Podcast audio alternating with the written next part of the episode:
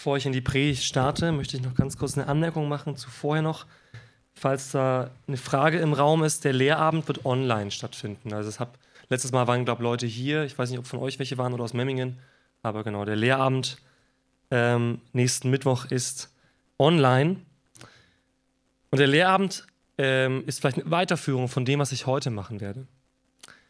Ähm, ich habe jetzt heute keine so typische Weihnachtspredigt. Gut, vor zwei Tagen war auch keine typische Weihnachtspredigt. Ne? Ich bin heute wieder ein bisschen vernünftiger gekleidet.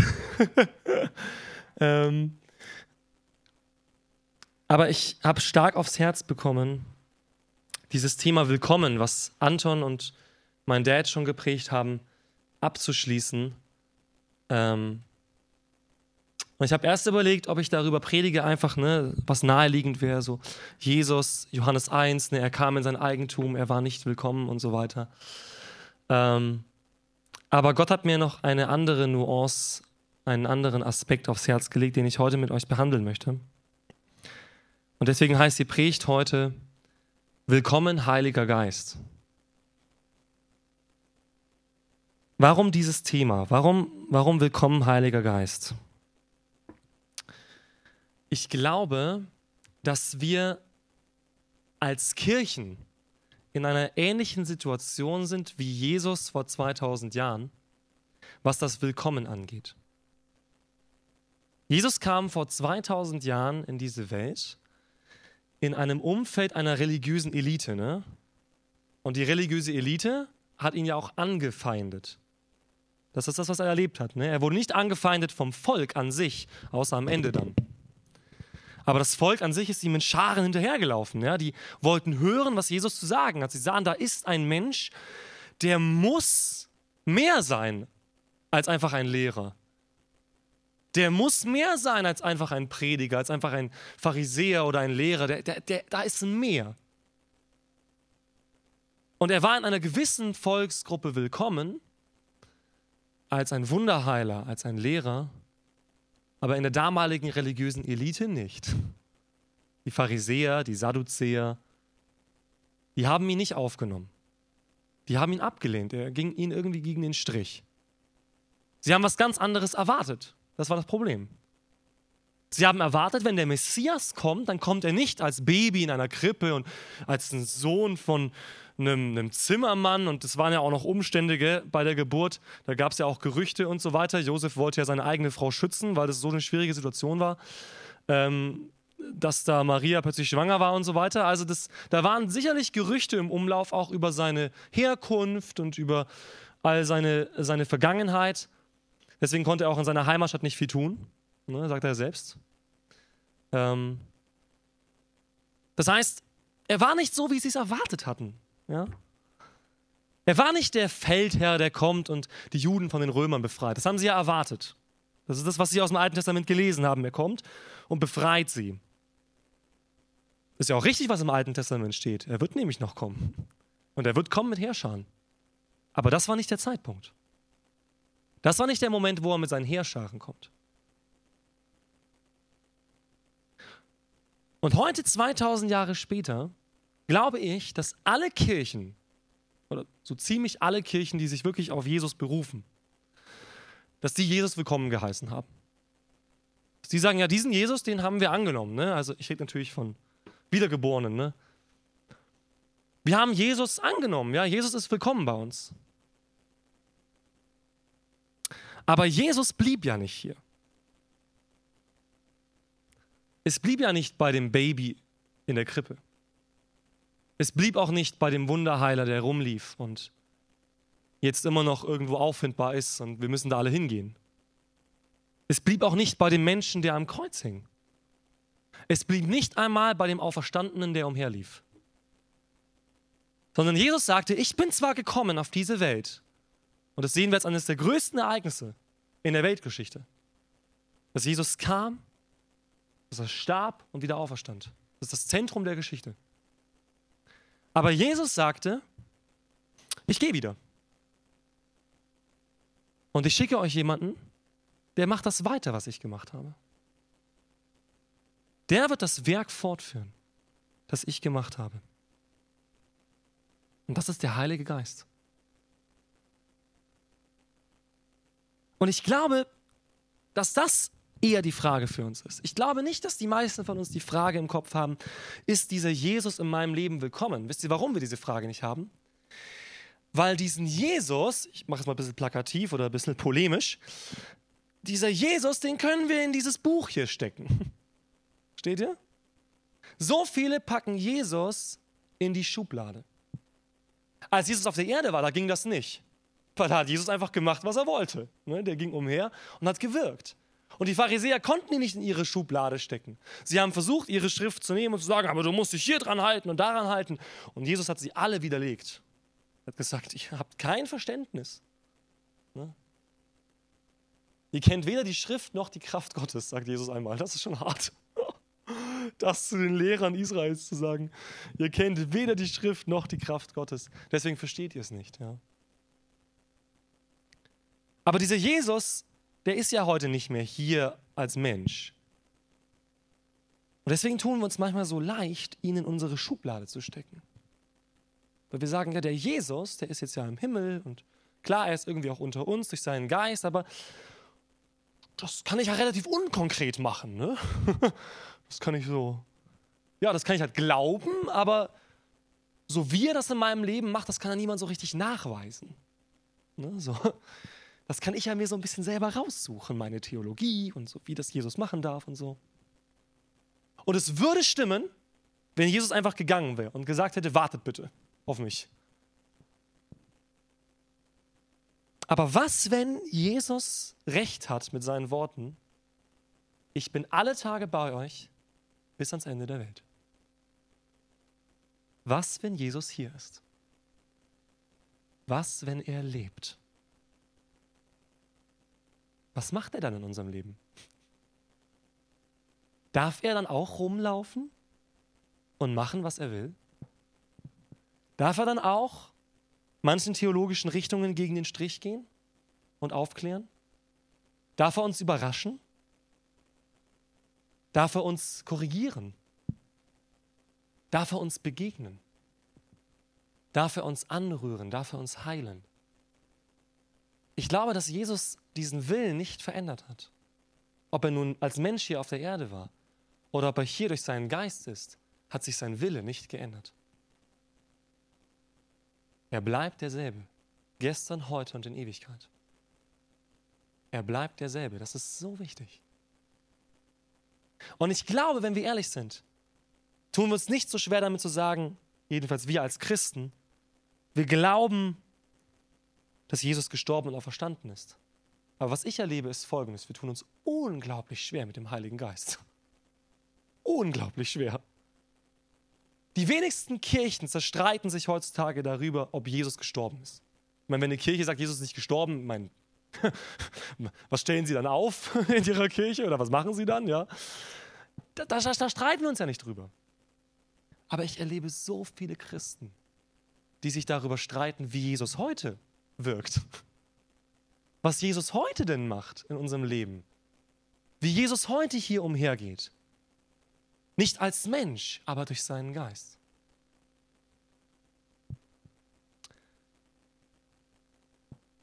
In Epheser 4 lesen wir Folgendes.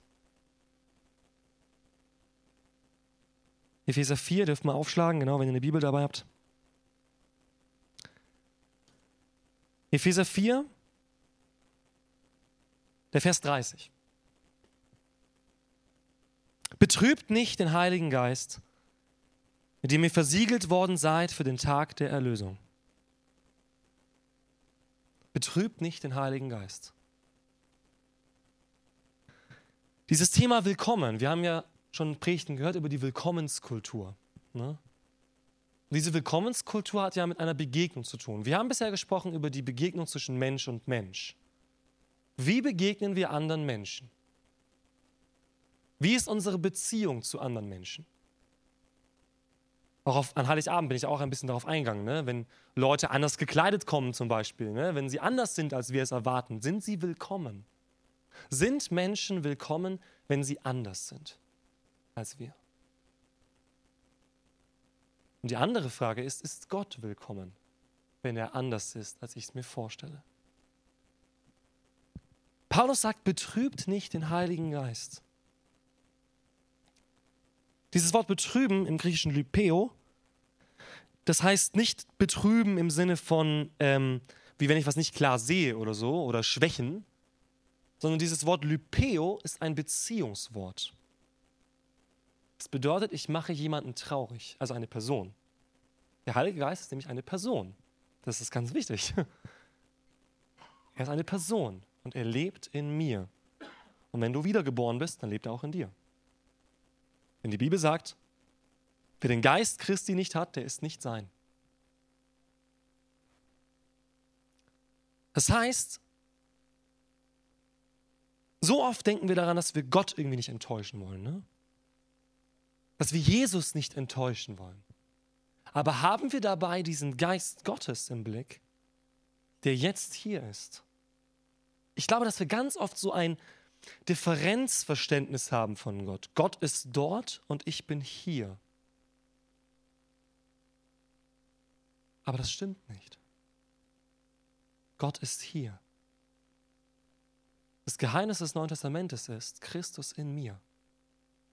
Christus in mir. Nicht mehr Christus in der Krippe, nicht mehr Christus in Jerusalem, nicht mehr Christus am Kreuz, Christus in mir. Der auferstandene Jesus lebt in mir und hoffentlich auch in dir. Er lebt in mir. Aber zu diesem Jesus, dem ich jetzt nahe bin, nicht mehr entfernt, dem ich jetzt immer noch nahe bin, nach 2000 Jahren, wo er uns nahe kam, darf ich ihm so nahe sein, wie es nur geht. Wenn ich diesem Jesus so nahe bin und seinem Geist, der in mir lebt, dann bedeutet das auch, dass ich eine Beziehung zu ihm pflege.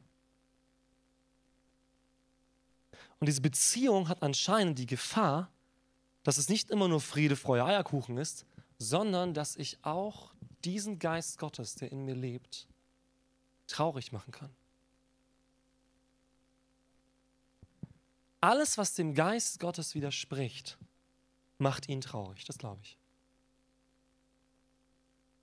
Alles, wo wir eigentlich die Quelle des Lebens in uns haben, so wie Jesus es sagt, ne? Er ist die Quelle des Lebens und er ist jetzt in mir. Also wo ist die Quelle des Lebens? In mir. Nicht in meiner Identität, aber in dem, der mich neu gemacht hat. In Jesus. Die Quelle ist nicht irgendwo, wo ich hingehen muss. Jesus hat sie mir gegeben. Er selbst hat sich gegeben. Und damit alles, was ihn beinhaltet. Nur dann macht ja dieses Werk auch Sinn, dass er Mensch wurde und für uns starb.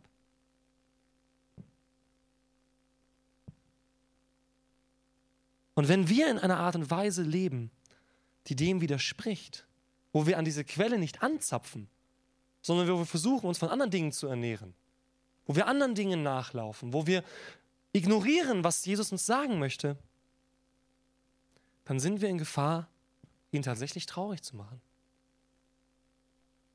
In den Versen darauf heißt es, alle Bitterkeit und Wut und Zorn und Geschrei und Lästerung sei von euch weggetan samt aller Bosheit.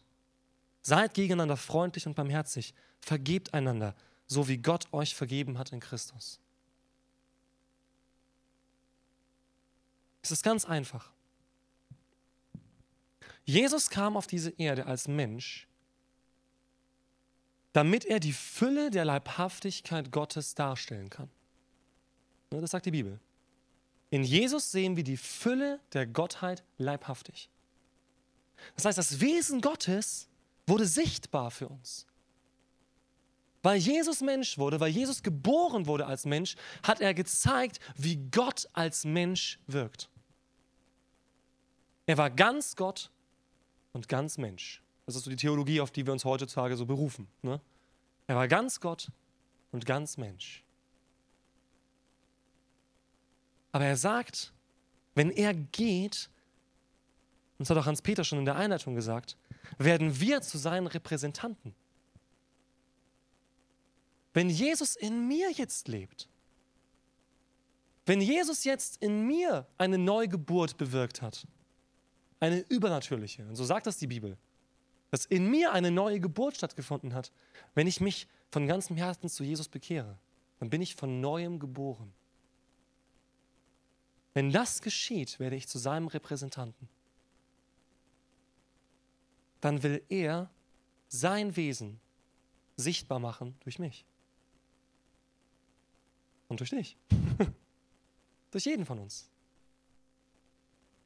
Und es klingt hart. Aber diese Verse zeigen Folgendes.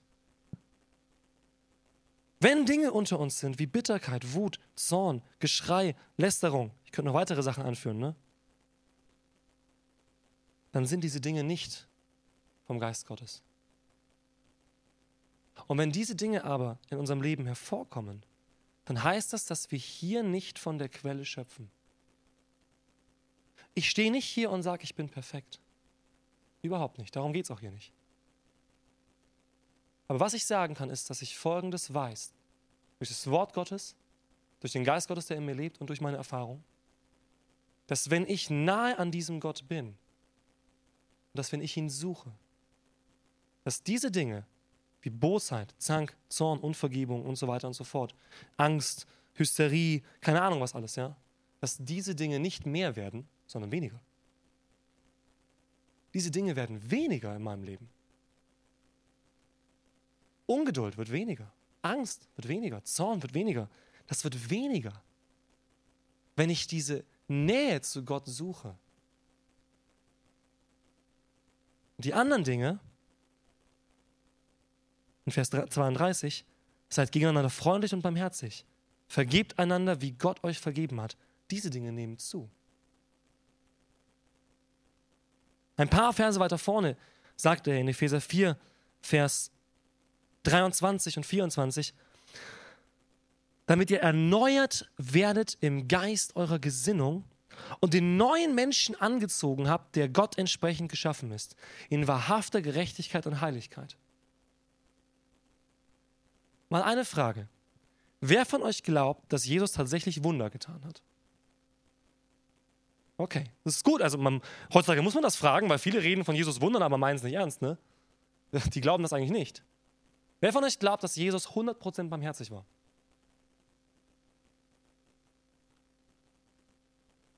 Was die Bibel sagt, ist folgendes. Dieser Mensch, Jesus, der Gott selbst verkörpert,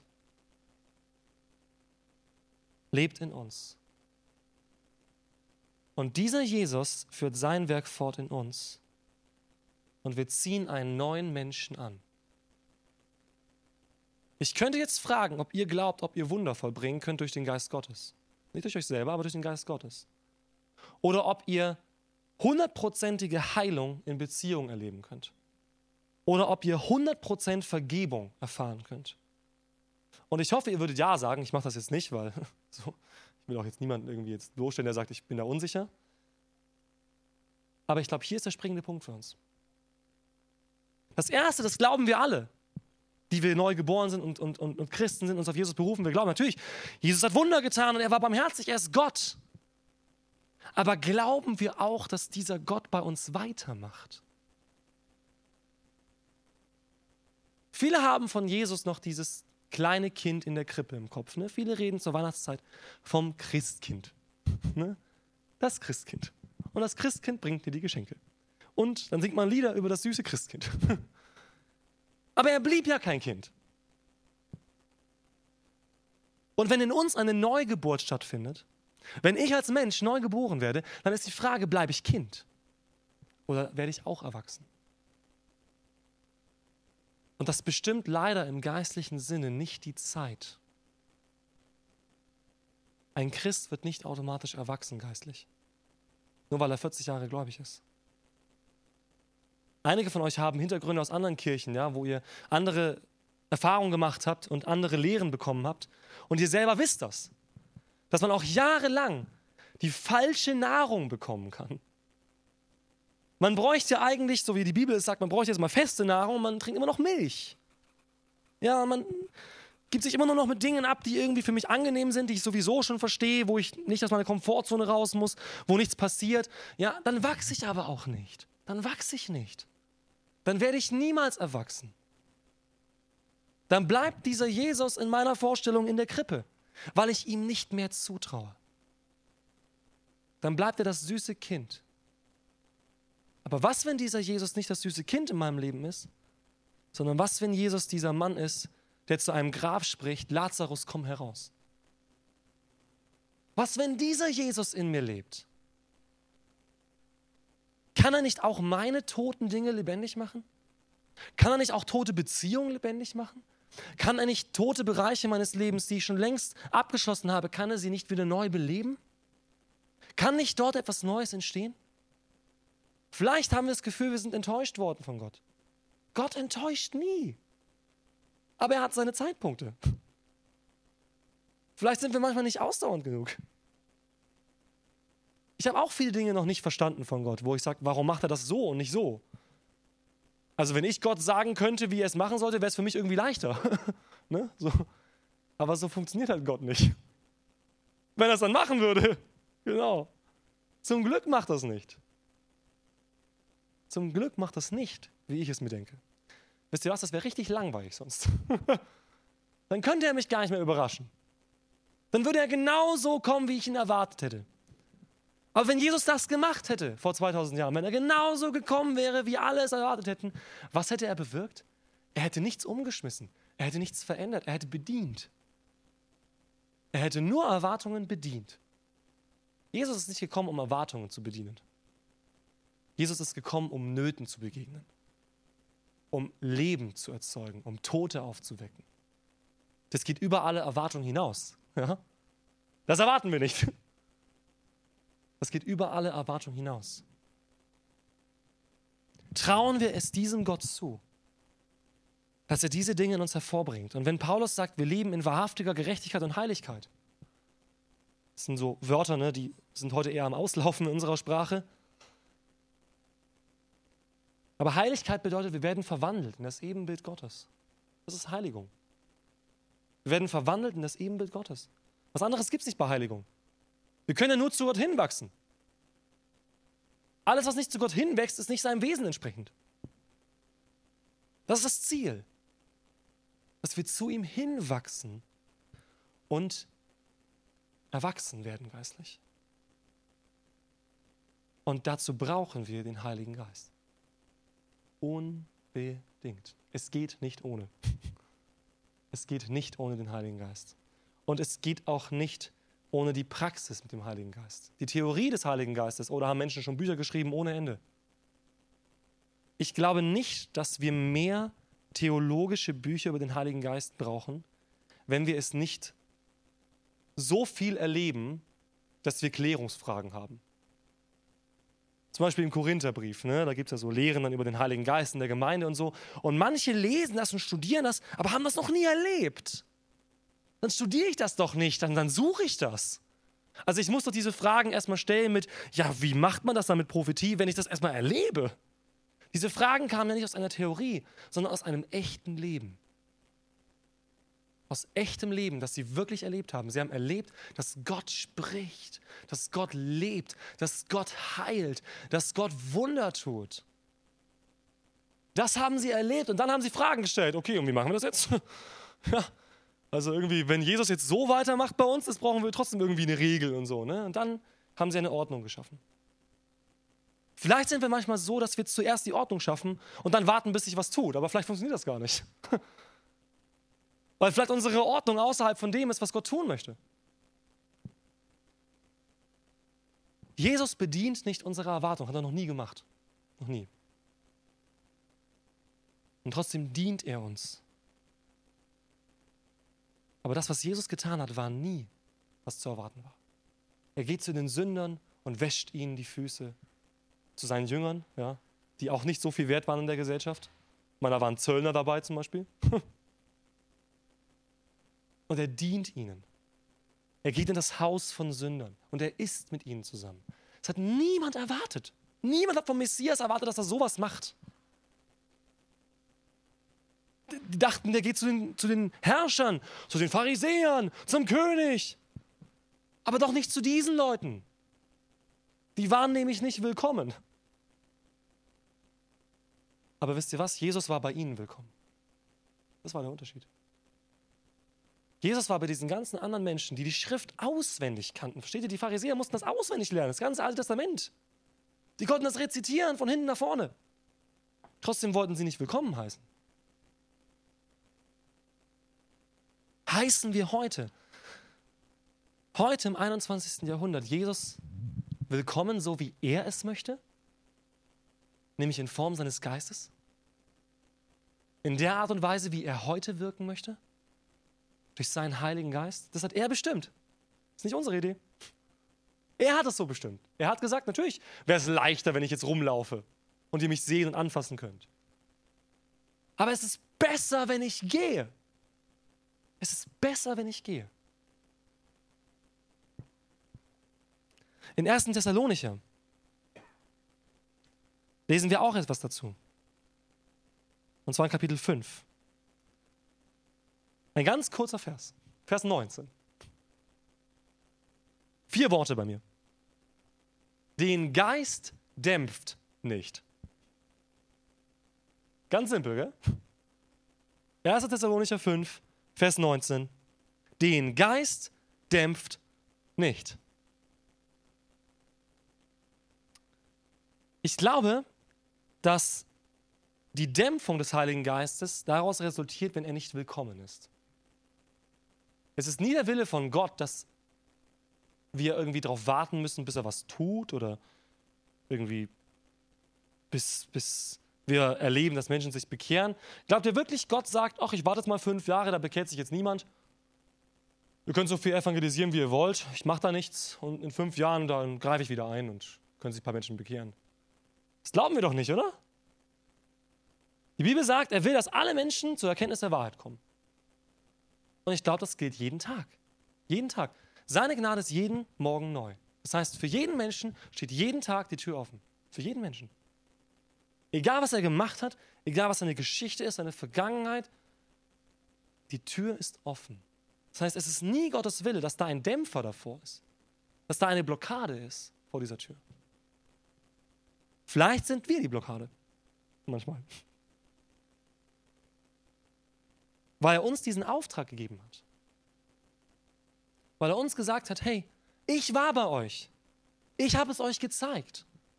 Ich habe gezeigt, wie Gott als Mensch agiert. Ihr macht weiter. Ihr werdet es lernen.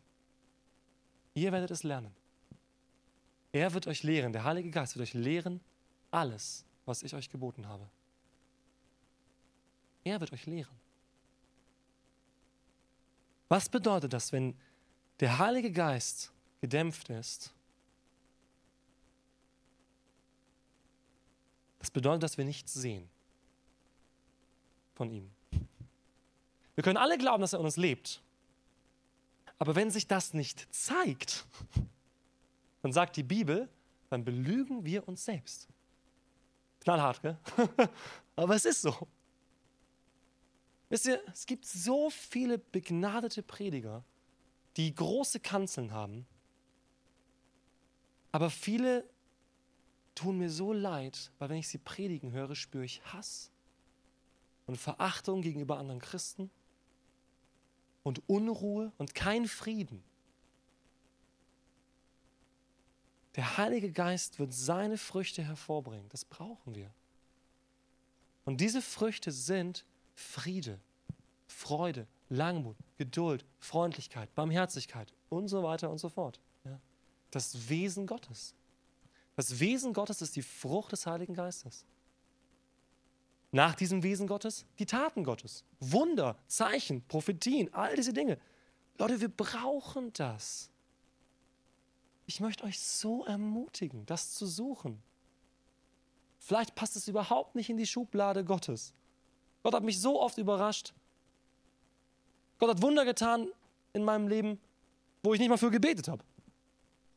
Durch mich, teilweise. Obwohl ich nicht mal für gebetet habe, hat er plötzlich was durch mich gemacht, was ich gar nicht beabsichtigt hatte. Weil ich mich bereitgestellt hatte, weil ich gesagt habe, okay, ich weiß nicht, was du machen willst. Ich habe auch meine Pläne vorbereitet gehabt teilweise, ich habe Veranstaltungen gehabt, da habe ich Predigt vorbereitet und Lobpreis. Und plötzlich sagt der Heilige Geist, Dave, das machen wir jetzt anders. Jetzt legst du Menschen die Hände auf und betest für sie. Ist okay, gut. Wenn, wenn das das ist, was du tun möchtest, dann tun wir das. Und dann wurden Menschen geheilt. Und dann wurde, wurden Worte ausgesprochen, die waren Wahrheit im Leben von Menschen.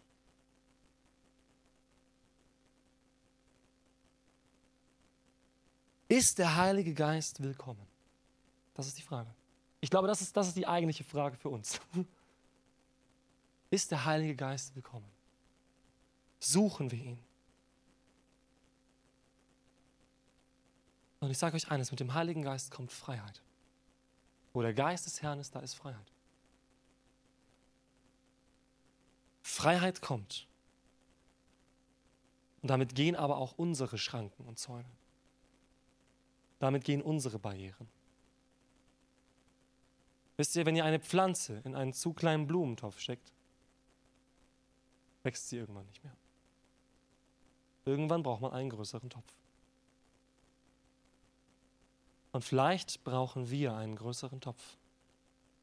Vielleicht in unserem Leben, vielleicht als Kirche, vielleicht in Deutschland.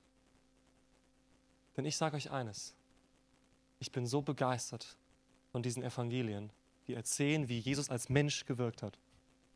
Das Alte Testament ist auch cool, ja. Da wirkt Gott als allmächtiger Gott vom Himmel herab, ja. Ist auch wichtig. Aber wisst ihr, Jesus als Mensch, der läuft rum und heilt Menschen.